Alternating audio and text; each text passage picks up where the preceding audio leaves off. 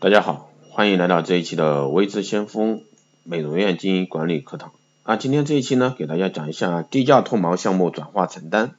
当然，这个也是针对一个医美机构啊来设置这个课堂。那在课堂开始之前呢，我要先和大家来分析一下心理学。因为在同质化项目里面呢，核心的竞争力其实是顾客的体验度，这也是我一直强调的。而顾客的体验和再消费的核心是一个顾客行为学的一个基础。而各种营销和洗脑，归根结底还是要打破顾客的一个心理防线。那不知道有没有听过马斯洛的一个需求层次理论？把需求分为生理需求、安全需求、爱和归属感、尊重和自我实现五类。从此是以此是从低到高的一个排列。在实现自我需求之后呢，还有一个自我超越的需求，通常不作为马斯洛理成立，大多数会把它超越啊合并到自我实现当中。那五种需求就像阶梯一样，从低到高，按层理啊逐阶递升。单需求次是单需求单需求次序是不固定的啊，是有种种变化的。那但是也有意外情况发生的。那里面有两个出发点，第一个是人人都有需要，第一个满足之后才会考虑第二个需求。那第二种呢是多种需求在没有满足之前，迫切需要再满足的一个最需求的最需要的一个需求。那当这个需求满足之后呢，前面的几个需求才会起到作用。一般来说，某一个层次需求满足之后呢，就会向更高的一个层次发展。那五种需求里面，生理和安全是基本的需求，那而尊重和自我实现是高级别的一个需要。那他们是要通过内部因素才会满足的，而人对尊重和自我实现的需要呢，是一个无止境的需要。同一个时期，一个人会有多种需要。但是每个时期总会有一个需求占有一种支配地位，对行为起到一个支配作用。任何一种需要都不会因为更高层次的发展而消失，各个层次需要呢是相互信赖和相互重叠的。那一个国家多数人的需要和这个国家的发展层次有关系。发展中国家的生理和安全需要啊比较多，发达国家的自尊重和自我实现需要是比较多的。那我们今天的分享呢，就用这个理论来作为出发点。我们从基本的行为动机来讨论我们的消费动机和我们顾客最基本的一个心理需求，这个才是我们所有消费和再开发的最原始的动机。那在大学里的时候呢，心理学有一个实验，有一个小白鼠在笼子里，用一根电极来触碰小白鼠的快乐神经中枢，开关放在小白鼠可以触碰到的地方，然后旁边是食物。小白鼠触碰到开关的时候呢，是非常快乐的。那这时候我们发现一个现象。小白鼠一直处于快乐的享受中，而不吃不喝，直到死去。那这个说明了我，当我们人有了快乐体验之后呢，人们会无羞耻啊，不惜代价的去追求，直到死去。那人性体验快乐是最经典的案例。我感觉对成人来说，毒品和性啊；对孩子来说，网络游戏。也就是我们产品设计的核心是追求顾客快乐的体验，销售的核心呢是占领顾客终极快乐的体验。如果说我们这一切都做得很好的话，那顾客就不会啊不惜一切代价的来买单，这就是转化顾客的核心秘密。那顾客为什么做我们的项目呢？因为顾客做了之后可以变得年轻和漂亮，可以获得他想要得到的一切。这里面核心的价值都是马斯洛里面获得需求的一个重叠。那现在呢，言归正传，来谈我们的脱毛项目低价转化。那我们来分析一下我们每一个角色的一个需求。首先，呃，我们。在医院机构啊，为什么要把脱毛作为一个低价拓客的一个项目呢？因为人群大，效果好，适合口碑传播，操作也简单，也就是拓客项目、升单项目、利润项目。而脱毛是特别适合拓客占领市场的一个项目，不管从脱毛体验还是脱毛效果以及医院成本都是非常合适的。而且不管是什么样的机构都可以拥有脱毛的设备，为此呢，我们可以认定脱毛可以作为我们的拓客的项目。特别是现在天气渐渐暖和了，那又是一年脱毛旺季。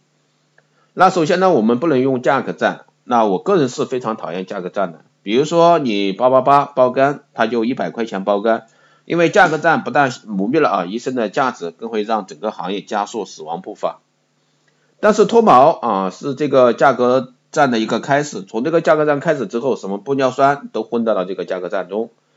市场的一个混乱让整个行业呢变得非常被动，这个是没有办法的事情。那我们该如何去应对呢？那我们只要把这个项目做得更好。首先呢，几个数据嗯给到大家，那价格都已经打出去了，那我们在报价上也没有太多的水分和套路，在部位选择上基本都以纯毛和腋毛为主，然后多次多次啊脱毛创造克勤的机会，既然这么好的项目，为什么转化这么差？这是我们需要分析的一个问题。大量的机构调研来看呢，生单比例在百分之十左右，从顾客反馈来讲比较心疼啊，比较头疼服务的问题。以及操作不规范问题还是有一些做的还好，但是操作师和护士不懂得销售，但是我感觉呢这些都不是核心问题，核心问题是顾客不知道后续他为什么要去买这些东西。那解决策略呢其实很简单，也是很复杂。那到底简单的东西其实做到是最难的。首先一是一个最低级的一个解决策略，就是价格的一个策略，做一个简单的开发，在价格策略上做一个项目的开发和。套餐价啊，以以部位套餐生单法、机器策略生单法、专家医生生单法和设计生单法多个部位，不同专家、不同仪器等进行一个生单，这个是所有机构都会做的。那第二个解决策略呢，就是从项目模式转化为体系模式的开发。那我们可以通过多个啊项目的一个组合来进行开发，但是呢，我更希望是体系模式。例如做了通报之后可以成为我们会员，现在现有的体系才有折扣，那先成了会员才有优惠，然后会员里面可以拥有自己的账户，可以自己有优惠，也可以带朋友来进行消费，然后朋友消费的佣金啊进去你的账户，你也可以进行再消费，也就是典型的众筹模式，也可以消费，也可以赚钱，你既是消费者也是老板。除了做体系，我们还可以做托客的一个卡项设计，比如说。消费了九十九元，再加五十九元就可以购买一张友情卡，然后对友情卡进行设计。当你拥有这张友情卡的时候，你是很难拒绝的。比如说你花九十九做了脱毛，然后你花五十九就得了很多超值的服务。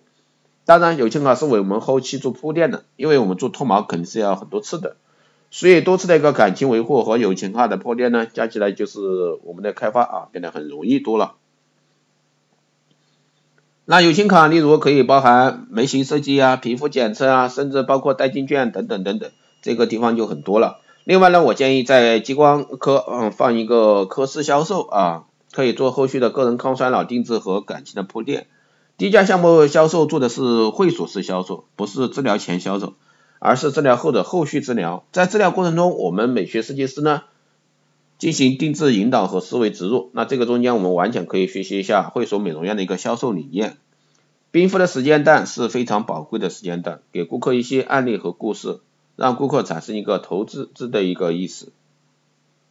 那后面还有一个比较核心的层面，脱毛是一个非常小的治疗，但是在技术环节里面呢，我们效果永远是排在第一的。包括同行技术对比，那我们的优势是什么？我们一定要做到特别的精细化，因为我们是顾客。体验的体验不好的话，那后面呢很难产生后续。所以说我们要建立培训体系，让脱毛的脱毛的所有闭环系统都要进行了解和学习，然后反复的复习思考，啊，才能保证在这个闭环系统里面的流畅度和不会出问题。那最后一个解决层面是服务方面，在脱毛上面呢，我们有一定要有一个顾客啊投资自己年轻美貌的意思。越是免费的项目，我们在服务上越要跟得上，否则我们的免费就没有任何意义。那在整个开发时机选择也要慎重啊，我建议在脱毛三至五次后呢进行开发是最好的时机，因为不论是效果还是操作师的一个感情以及客户关系都是最佳时机。